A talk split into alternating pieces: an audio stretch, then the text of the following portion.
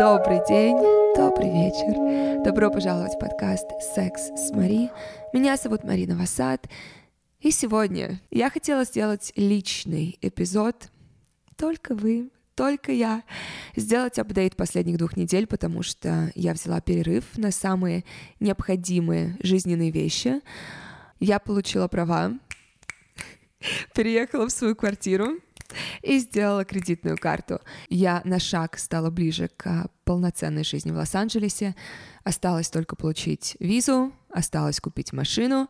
Поэтому сейчас самое подходящее время, чтобы подключить эксклюзивную подписку Apple или Patreon. Все ссылки будут внизу. Я хочу где-то через две недели сидеть уже в своем Mercedes-Benz. Я отказываюсь смотреть, вопреки желаниям моей мамы, на какие-то экономичные машины. У меня не сильно много запросов. Я смотрю на C300 или SLK, красный или бежевый интерьер. Остальную техническую важную информацию я предоставляю парню, с которым я встречаюсь. Я надеюсь, что мы еще с ним будем в течение двух недель встречаться, потому что мне очень нужна помощь в покупке машины. В любом случае, я без вас не справлюсь, поэтому все ссылки внизу. И также в конце подкаста я отвечу на вопросы, потому что за эти две недели накопилось большое количество вопросов. И также завтра выходит эксклюзивный эпизод, также весь посвященный вопросам недели. Первый апдейт, разумеется, это моя квартира. Я наконец-то сняла свою квартиру. Первые пять месяцев я жила в квартире, которую я сняла через Airbnb. И я туда заехала до войны. И мне безумно повезло с хозяевами, с квартирой. Я ее снимала в Западном Голливуде, это мой самый любимый район в Лос-Анджелесе. И хозяева, эта пара, я жила с ними в их доме. Это был, это такой таунхаус, то есть там 4 или 5 этажей. И я обожала делить с ними дом. У меня не было ни секунды такой мысли, такого чувства, что мне некомфортно. Потому что я жила одна с 20 лет, я как только могла снимать квартиру, снимала квартиру сама. Я никогда не хотела ни с кем жить. Но в этом доме у меня было чувство, что я живу со своей семьей. С семьей, которой я лажу, будто они мои старшие братья, мы с ними сплетничали, они знали про все мои отношения, мы ездили в 2 часа ночи в Макдональдс, смотрели The Boys по вечерам, если вы еще не видели The Boys на Amazon Prime, не благодарите. Это лучший сериал, который я видела за последнее время. Там была роскошная кухня. Я никогда не была влюблена в кухню так, как я была влюблена в эту кухню. Там было буквально все. Все, кроме дипфрайера. Дипфрайер — это типа очень глубокой кастрюли с жареным раскаленным маслом, где ты, например, картошку можешь жарить. В общем, это машина для сердечного приступа. Это единственное, чего у них нет. У них есть попкорн-машина, сковородки, кастрюли каждого размера, машина для маргариты, каждая специя, каждый соус — я обожала там жить. В телевизоре были все стриминговые сервисы. На крыше был джакузи. Там было одно единственное правило — no glass, no ass, то есть никакого стекла и э, никакого секса точнее, никакой пенетрации. Поэтому идеальная жизнь была, и плюс это было 15 минут от моих танцев, я не хотела уезжать, но спустя 5 месяцев я поняла, что пора, более того, я платила очень много, я платила намного больше, чем я плачу сейчас за свою квартиру, но все это было очень в моей голове оправдано, но пришло время, чтобы покинуть семейное гнездо. Я думаю, что если бы я предпочитала партнеров приглашать к себе домой, я бы раньше уехала намного. Но я настолько не люблю, когда ко мне приходят домой партнеры, что я ни на секунду не чувствовала, что как-то подавляется, как-то страдает моя личная жизнь из-за отсутствия личного своего дома. И сейчас я живу в Голливуде, это, пожалуй, один из самых нежелательных для жизни районов Лос-Анджелеса. Он шумный, грязный, здесь огромное количество бездомных людей, и мои окна выходят помимо на знак Голливуда еще на четыре палатки. И вчера, например, когда я выходила из дома, меня хотел ударить бездомный мужчина. Поэтому, как я сказала, я нуждаюсь в машине сейчас, чтобы я больше никогда не ходила пешком по этому городу. Тревожный факт дня. То, что вы хотите. Половина 22 года позади. Честно, у меня такое ощущение, что прошло уже где-то два года с 1 января, но, может быть, я просто считаю своими травмами. Все эти эмоции и напряжения, которые мы получили и пережили, и я уверена, еще будем переживать в этом году, точно оставят след в нас и наших отношениях с людьми вокруг. Именно поэтому я хочу напомнить вам о том, что сегодня особенно важно не потерять связь с самими собой, со своим внутренним «я», чтобы позже не потерять связь со своими близкими друзьями. Кому-то с этим помогает время наедине с собой, путешествия — или те же самые подкасты. Но все же лучший способ разобраться со своими внутренними вызовами и поддерживать свое ментальное здоровье в равновесии — это психотерапия. Если вам кажется, что самое сложное — это найти проверенного терапевта, что это может быть большая головная боль, найти того самого проверенного специалиста. И именно поэтому я хотела вновь рассказать вам о сервисе онлайн психотерапии Ясно. Это самый крупный в России сервис подбора и видеоконсультаций с психотерапевтами. Начать пользоваться сервисом Ясно очень и очень просто. Вы заходите на сайт, заполняете анкету, отмечая свой индивидуальный запрос, и затем ясно предложит кандидатуры специалистов, которые лучше всего подойдут именно вам. Звонить и писать своему психологу вам не нужно, достаточно нажать несколько кнопок. И, кстати, чтобы быть для вас надежным проводником в мире терапии, команда ясно помогает психологам развиваться, организовывает для них семинары и супервизии. В создании сервиса принимали участие психотерапевты, поэтому тут тщательно следят за соблюдением этических стандартов терапии. И, конечно, самое главное, все сессии проходят онлайн. И все, что вам необходимо для этого, это любое устройство с видеосвязью и доступом в интернет. Стоимость 50-минутной сессии всего 2850 рублей, что дешевле, чем аналогичная очная сессия. И с промокодом MARI, это M-A-R-I-E латиницей, при регистрации вы получите 20% скидку на первую сессию. Это M-A-R-I-E латиницей на 20% скидку на первую сессию в сервисе Ясно. Апдейт 2. Отношения. Начнем по порядку. Канадец. Где-то месяц назад. Я думала, что мы закрыли эту главу. Я думала, что мы с ним закончили, но нет. Где-то месяц назад я была в прекрасном расположении духа, спокойная. Обычно в это время как раз бывшие звонят. Наслаждаюсь своим покоем, никого не трогаю, и вдруг раздается фейстайм-звонок от мужчины, с которым я не разговаривала с мая. Последний апдейт, который я вам давала касательно канадца, это был тот вечер, когда я узнала, что у него не только есть девушка, но она была все время, что мы встречались, и еще как минимум год до этого. И я ответила на звонок, мне было любопытно, куда разговор пойдет, и он сейчас в турне, и он сказал, что соскучился, что, разумеется, его причина была, почему мы не общались последние несколько месяцев, это он настолько занят был, я знаю, кем ты был занят. Но он сказал, что купит мне билет в любой город, он начал перечислять даты турне, бла-бла-бла-бла-бла-бла.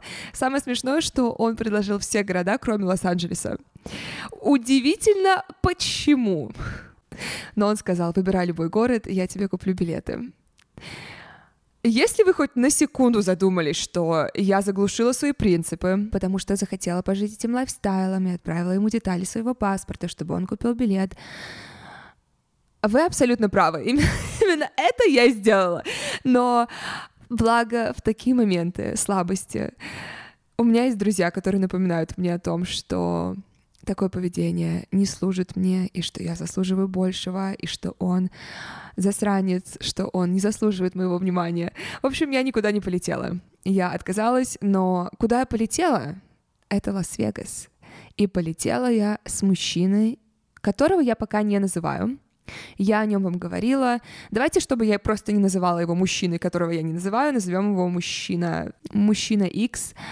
С мужчиной X у меня смешанные чувства. С одной стороны, мы встречаемся, и мы делаем вещи, которые свойственны парню и девушке, но мы не в эксклюзивных отношениях по причине, которой я не могу сказать, потому что, во-первых, я не знаю, куда эти отношения будут развиваться, и, во-вторых, я еще не решила, какие границы я хочу выстроить в этих отношениях в плане подкаста. Поэтому пока я самые интересные подробности ограничиваю, но пока его назовем мужчина X. Где-то на второй месяц нашего общения мы с ним переписываемся в один вечер, и он говорит, что летит в Лас-Вегас на UFC бой, что его только что позвали, и завтра он улетает. И Когда он мне это сказал, моя первая мысль была, угу, я была здесь, я это уже слышала, снова мужчина, который говорит мне о своих планах, но не имеет намерения меня в них включать. Я уже была готова в моей голове попрощаться с ним. Однако, сразу после этой мысли он мне написал «полетели со мной». Меня долго уговаривать не нужно было лететь на частном самолете на один день в Лас-Вегас, на UFC бой, на первом ряду сидеть с Шакил Нилом в надежде, что на твое лицо упадет чья-то кровь. Я вам скажу, смотреть бой не по телевизору, не в записи, а, опять же, с первого ряда, и понимать, что звуки, которые ты слышишь, это не микрофон, а это двухметровая близость твоя к э, этим мужчинам, это удивительное чувство. Оу, я вспомнила историю, которая стоит того, чтобы ей поделиться. Сразу скажу, это одна из тех историй, которая, возможно, и случается часто, но этим обычно люди не делятся. Поэтому, естественно, я об этом расскажу.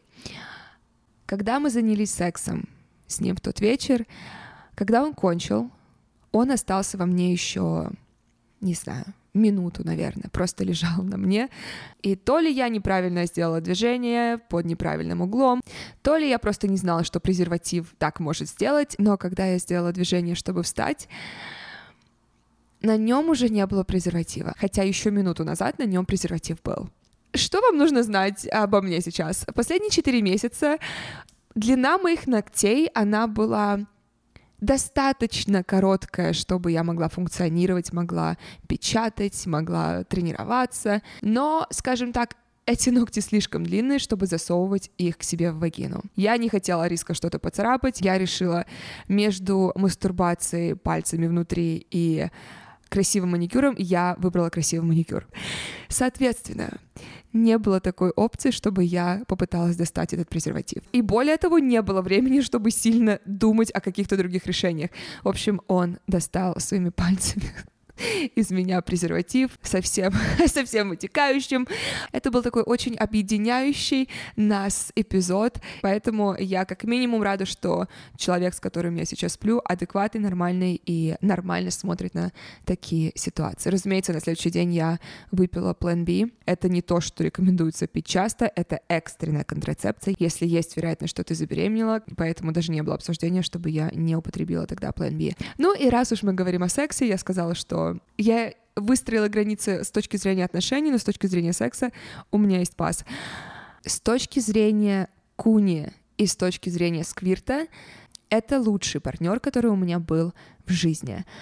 Я помню, по-моему, еще до первого секса он сказал, что он безумно хочет сделать мне куни, и что мне просто придет... Я ему сказала, я не люблю, как бы, что есть куни, что нет куни, я с куни не кончаю, откровенно говоря. Куни просто не делает это для меня, но он сказал, что тебе просто придется смириться, просто знай, что я это люблю, я хочу это сделать для тебя, я хочу это делать с тобой, поэтому просто, просто знай, я это буду делать. Я говорю, окей. Я все еще не кончаю от Куни, но то, что делает он, очень близко, очень близко к тому, чтобы я начала его любить.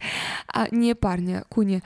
Во-первых, он использует руки. Если, скажем, руки не во мне, а это оказалось самым приятным, когда он лежит клитор и пальцы его внутри меня, то есть Мой самый любимый мем. Когда ты зажимаешь одним пальцем клитор, другой точку G, вагина девушки делает скриншот. Я могу подтвердить. Но также он руки использует на бедрах, он либо сжимает их, либо гладит, либо на груди, соски, шея. Все, что я вам говорила, все, что я люблю делать на девушках. Поэтому, скажем, если вы, мужчина, слушаете, если вы этого еще не делали, крайне рекомендую в следующий раз, когда вы будете делать куни, не забудьте одновременно использовать и язык, и пальцы внутри. Следующий вернувшийся призрак из прошлого парень из Лондона. Я, я слышу голос своего отчима. О нет, снова он! Если вы еще не слышали эпизод «Ты ему не нравишься», пожалуйста, послушайте, чтобы иметь полную картину этой истории. За последние месяцы я успешно убедила себя, некоторых своих друзей и своего терапевта, главное, что мы с парнем из Лондона друзья. Как выяснилось, Когда ты выходишь из токсичных романтических отношений и затем решаешь быть с этим человеком друзьями, я надеюсь, что вы слышите воздушные кавычки в моем голосе, когда я говорю «друзьями». Как выяснилось, если этот человек не поменялся, а он не поменялся, вы так и останетесь в токсичных отношениях. У вас просто теперь не будет секса. Вот и вся разница. Он прилетел в Л.А. на несколько дней, пригласил меня на обед. И когда мы с ним встретились, мы обменялись новостями последних месяцев, и каждый раз, когда я говорила о какой-то новости в своей жизни, он сводил все к сексу, либо просто был очень пренебрежителен к тому, что я говорю, и не вдавался ни в какие подробности. И это не было чем-то новым. Это было на самом деле очень даже в норме нашего общения. Просто когда ты находишься в отношениях с человеком, который тебя вроде бы открыто не оскорбляет, но он делает маленькие ремарки, которые каждый раз тебя задевают, ты уже принимаешь это за норму, и ты не видишь, что с тобой общаются пренебрежительно. И я практически всегда в моменте морозилась, я столбенела, чтобы высказаться. А когда после встречи я, скажем, звонила и говорила, что меня что-то обидело из его слов, все заканчивалось тем, что в итоге извинялась я. Я была отличной такой половой тряпкой, о которой можно было вытереть ноги, и я всегда возвращалась, я как сама себя стирала, сама возвращалась к нему под ноги. Я приведу просто два примера из нашего разговора, чтобы вы поняли, в чем вот это заключается, его пренебрежительность. Он спрашивает меня, появились ли у меня друзья в Лос-Анджелесе. И я начала рассказывать о том, что мне очень повезло с кругом друзей, которые сейчас меня окружают, и что в частности у меня появилась близкая подруга Кона. И как я ее обожаю, как мы поддерживаем друг друга, как мы помогаем друг другу быть лучше. И его единственная реакция была «Ты уже ее трахнула?» В какой вселенной это нормальный вопрос? И будь это любой другой человек, я бы сразу сказала, что как минимум, это даже не то, что неприличный вопрос, он максимально пренебрежительный, поверхностный, неуместный. Но в моменте я просто спросила у него, почему ты каждый раз меня спрашиваешь, спала ли я со своими подругами. А это действительно так. Каждый раз, когда я говорила о какой-либо своей подруге, с минуты, как он узнал, что я бисексуальна, первое его предложение, которое вышло из его рта, это «нам нужно добавить третьего человека». И он постоянно говорил о сексе втроем. И одна вещь, скажу сразу, которую я рада, что произнесла, в нашем обеде, это то, что за те годы, что мы с ним встречались, несколько было раз, когда я организовала уже секс втроем для него, не говоря ему, но в последний момент отменяла, потому что я понимала, что он этого недостоин. И я ему это сказала. Второй пример из этого обеда. Я начала говорить о танцах, и как я начала этим заниматься уже профессионально, как я уже поучаствовала в нескольких клипах, и как я мечтаю получить работу с артистом в турне. И его реакция даже близко не была реакцией любого другого моего друга. М-м. Его реакция — это... Хм, мне так весело думать о том, как ты будешь с каким-то рэпером в турне, и как вы обязательно переспите. И также он меня спросил касательно фестиваля, в котором я выступала весной, и э, он спросил, как все прошло. И я опять начала говорить воодушевленная, что мне безумно понравился процесс репетиции, мне понравилась дисциплина, мне понравились нервы перед выходом на сцену, адреналин, когда ты танцуешь перед тысячами зрителей. Он меня перебивает и говорит, нет, я имею в виду, с кем ты переспала.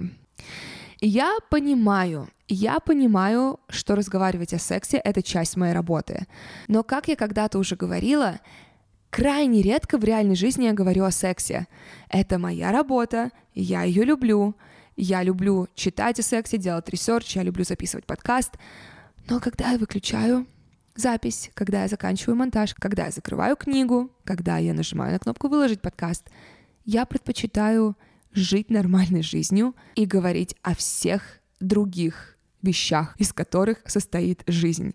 Поэтому я не знаю, почему он так зациклен на этой теме со мной, но после нашей встречи я почувствовала себя абсолютно неуслышанной, неувиденной, непонятой. И это чувство, которое было на самом деле все эти там 3-4 года, что мы были вместе, и следующие несколько часов меня не покидало вот это чувство, что мне хотелось ему позвонить и сказать это. И потом я поняла, задала себе вот этот вопрос, почему, зачем мне ему доказывать, кто он такой, чтобы мне доказывать ему, что я достойна, чтобы меня увидели, чтобы меня любили, чтобы меня поняли. И я поняла, что я не хочу снова попасть в этот цикл, я не хочу снова, условно, посидеть, погрустить, позвонить ему, скорее всего, закончится, опять же, все тем, что я буду извиняться. Одна из моих самых любимых фраз в Пинтересте — это «ничего не будет меняться, если ничего не будет меняться». И реальность такова, что он никогда меня не видел. Он никогда не пытался меня понять, и именно потому, что первое время я была в него сильно влюблена, и я поставила его на пьедестал, у меня было вот это ярое желание доказать ему обратное, добиться вот этой цели, что нет, я классная, нет, я не такая, какой ты меня видишь. Я отчаянно пыталась все эти годы сделать все, чтобы доказать ему, что я достойна его. Хотя мне стоило один раз просто спросить себя, а достоин ли он меня. И самое для меня здесь смешное это то, что будь на моем месте любая из моих подруг, я бы с колоколом кричала беги от него, беги от этого человека, неважно, это ваш друг, неважно, это отношения. Очень часто я вижу вокруг все равно людей, которые в таких дружеских отношениях находятся, но когда ты тот человек, который находится в этих отношениях, о, как сложно из этого выйти, о, как сложно признать, что это не оно, что эти отношения не стоят того, чтобы за них держались. Почему-то именно в этих отношениях, кстати, любые вещи, которые являются положительными, самые маленькие вещи, мы настолько их раздуваем, мы настолько придаем им веса, хотя вот эти положительные моменты — это просто минимальный, это минимальная норма, это не есть какие-то грандиозные жесты. Поэтому, пожалуйста, возьмите мой пример и посмотрите на отношения вокруг вас. Неважно, это дружба, это романтические отношения, как к вам относится человек. Делает ли он какие-то маленькие ремарки, маленькие унижения, микроунижения, которые в моменте вы замечаете, но вы в то же время начинаете себя спрашивать, ну, нет, это же меня... Я не понимаю, меня только что оскорбили или нет? Вроде не было сказано прямого какого-то оскорбления, но я себя паршиво чувствую. Заметьте это, пожалуйста. И я буду тем человеком, который вам скажет, выходите из этих отношений. Жизнь слишком коротка, и отношения не должны приносить боль. Отношения не должны приносить страдания, и отношения не должны вызывать у вас чувство, что с вами что-то не так. И отношения не должны у вас вызывать чувство, что вы должны доказать этому человеку, что вы достойны его любви и внимания. И самое главное, у вас не будет вот этого чувства, что увидеть меня. м Ваши люди будут видеть вас, во-первых, такими, какими вы являетесь, будут видеть все то прекрасное, чем вы являетесь. Да, они будут видеть ваши какие-то условно недостатки, но они будут поднимать вас, они не будут вас опускать, они не будут делать вот эти маленькие ремарки. И я считаю, что да, можно сказать один раз человеку, что то, что ты сказал, меня обидело, или, скажем, вот это поведение меня расстраивает. Я думаю, мы все должны хоть раз удариться сильно одно, вот полностью пробить это дно, несколько раз пробить это дно, когда уже ниже некуда, чтобы понять, какое поведение ты больше не будешь принимать. Окей, теперь я хотела ответить на ваши вопросы недели. В этот раз вопросы очень коррелируются с тем, о чем я уже говорила. И первый вопрос. Привет, Мария. Хочется услышать твое мнение, как поступить. Бывший молодой человек предложил увидеться спустя 4 месяца после расставания. Бросил он меня в переписке, так как на тот момент мы были на расстоянии.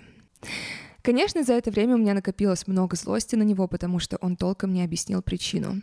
Но в то же время мне не хочется выходить на конфликт. В общем, как мне себя вести при встрече с бывшим? Сперва я хочу тебе задать вопрос, который мы всегда задаем с подругами друг другу, когда мы оказываемся в похожих ситуациях. Зачем? Зачем тебе нужен этот разговор в принципе? Зачем тебе в принципе с ним встречаться лично?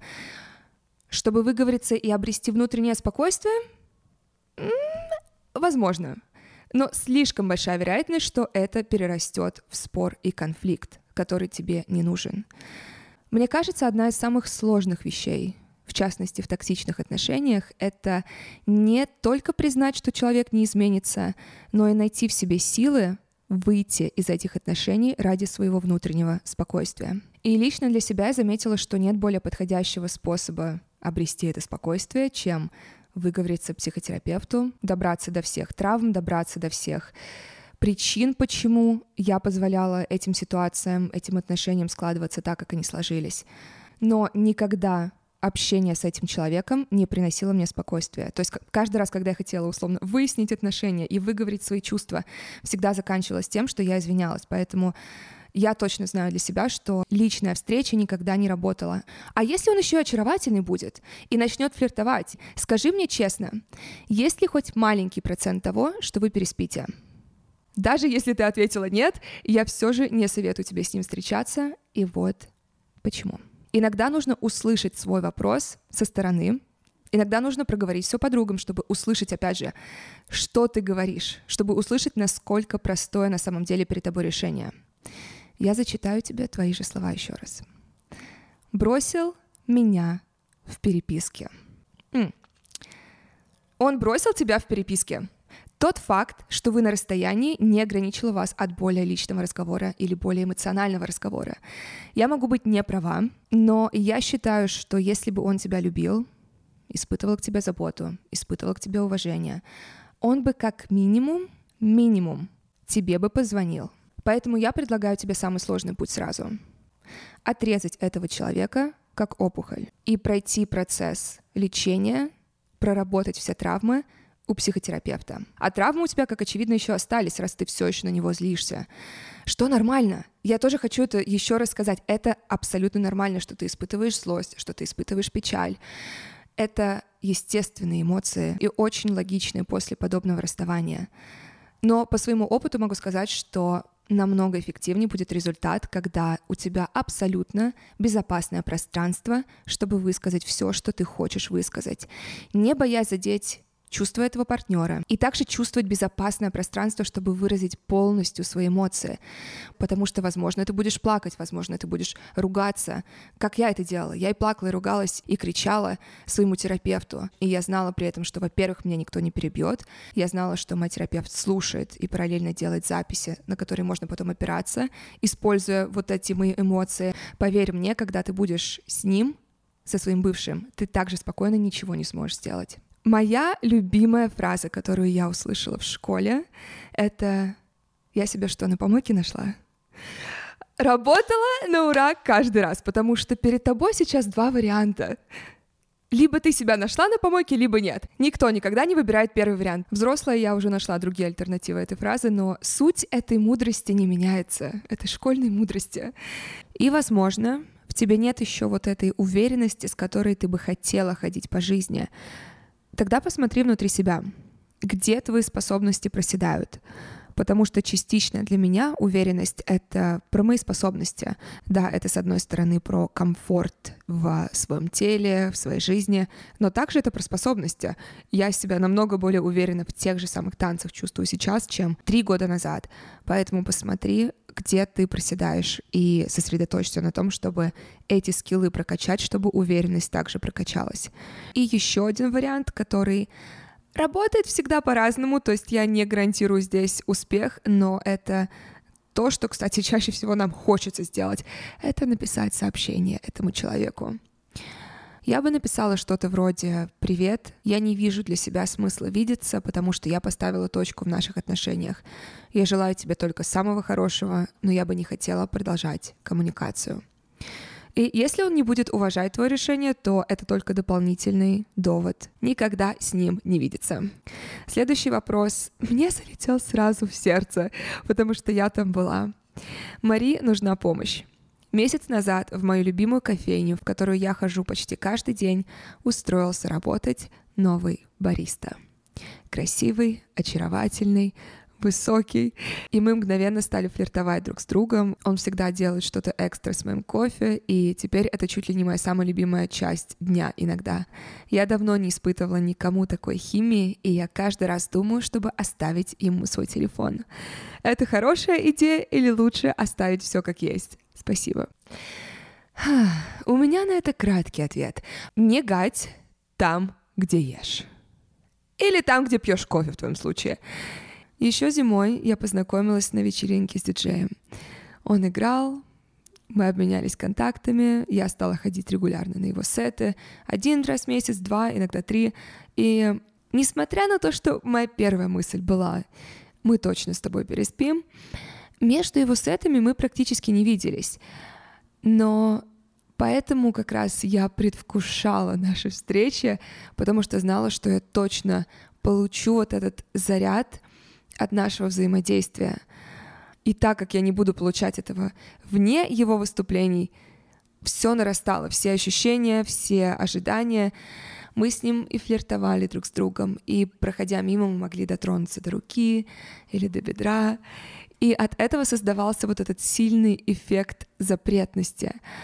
И в какой-то момент я также задалась вопросом, хорошая ли эта идея нам все же переспать. И спустя где-то три месяца после знакомства на очередной вечеринке мы поцеловались в клубе. Наложите на это три месяца антисипации.